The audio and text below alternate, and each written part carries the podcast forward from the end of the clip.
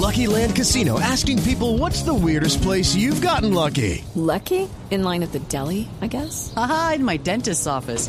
More than once, actually. Do I have to say? Yes, you do. In the car before my kids' PTA meeting. Really? Yes. Excuse me, what's the weirdest place you've gotten lucky? I never win and tell. Well, there you have it. You can get lucky anywhere playing at LuckyLandSlots.com. Play for free right now. Are you feeling lucky? No purchase necessary. Void where prohibited by law. 18 plus. Terms and conditions apply. See website for details.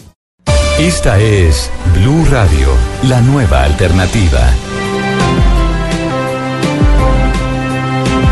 La JIFE es la Junta Internacional de Fiscalización de Estupefacientes, que es un organismo de Naciones Unidas dedicado exclusivamente a investigar y averiguar y a evaluar el tema de las drogas en el mundo. Acaba de producir su informe anual en el que destapa el aumento de los cultivos ilícitos en Colombia, habla sobre la marihuana, habla de la incautación de drogas en países centroamericanos que ha crecido más de 185%. Francisco Tumi es uno de los miembros de esta Junta Internacional. Señor Tumi, buenos días. Buenos días, muchas gracias. Gracias por acompañarnos. Básicamente, ¿a qué, cómo interpretan ustedes el aumento de los cultivos de hoja de coca en Colombia?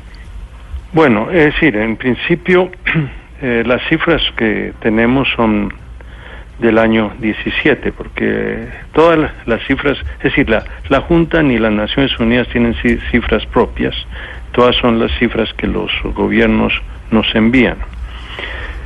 Es decir, la, el aumento de, que ha tenido lugar en Colombia no tiene una causa única y responde a una serie de factores complejos. Es decir, eh, hay quienes argumentan que el, acuerdo de paz facilitó la expansión, pero simultáneamente ha habido otros, uh, otros factores importantes como la depreciación de, del peso, la, desvalorización de la moneda, el uh, problema de la caída en los precios del oro que también desplazó persona, gente que trabajaba en el oro uh, otra vez a cultivar. Eh, eh, en principio, es decir, el, el, hecho es de que estos son factores, son procesos donde no hay nunca una causa Sí. directa.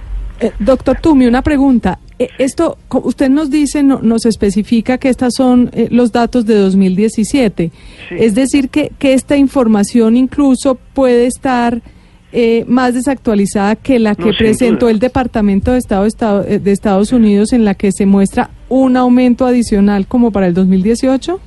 Eh, sí, estas cifras, es que eh, al respecto hay dos series. Las cifras de Estados Unidos y las cifras que saca Colombia oficialmente. Las cifras de Colombia, sin embargo, eh, son elaboradas con un acuerdo con la Oficina de Drogas de, las Naciones Unidas contra las Drogas y el Delito. Eh, allí está localizado el, el, programa SIMSI, que es el eh, sistema integrado de medición de los cultivos ilícitos.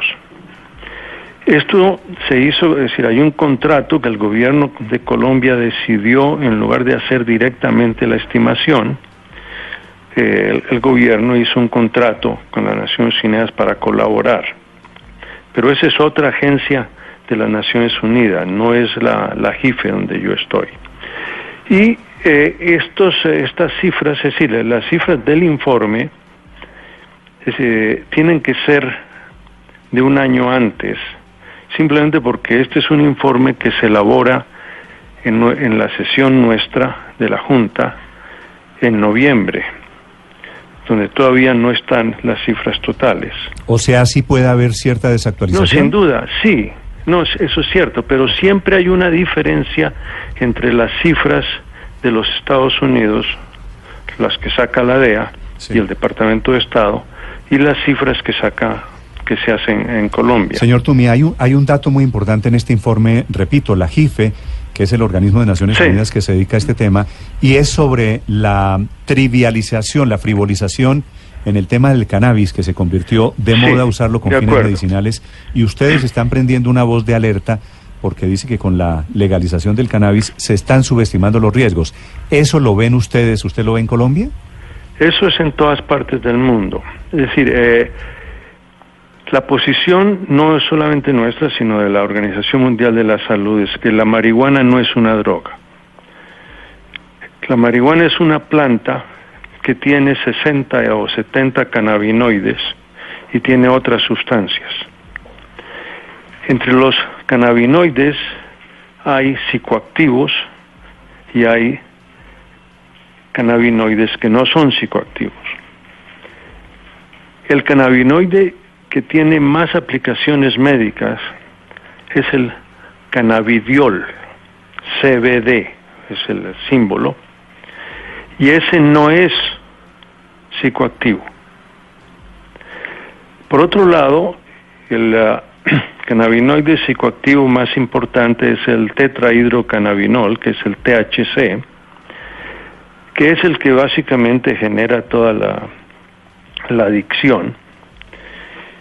Y ese cannabinoide no es el mismo de los hippies de los años 60, porque en la planta, hoy en día, los avances en ah, eh, la tecnología de los cultivos han hecho que esta, el THC, que en los años 60 era 2 o 3% de la planta, hoy ya puede llegar a 25%.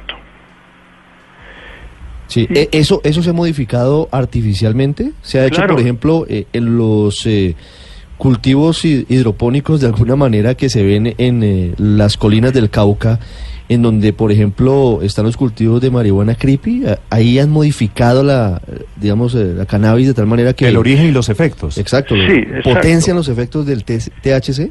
Sí, eso es, es decir, en todas partes eso ya eso es común en el mundo.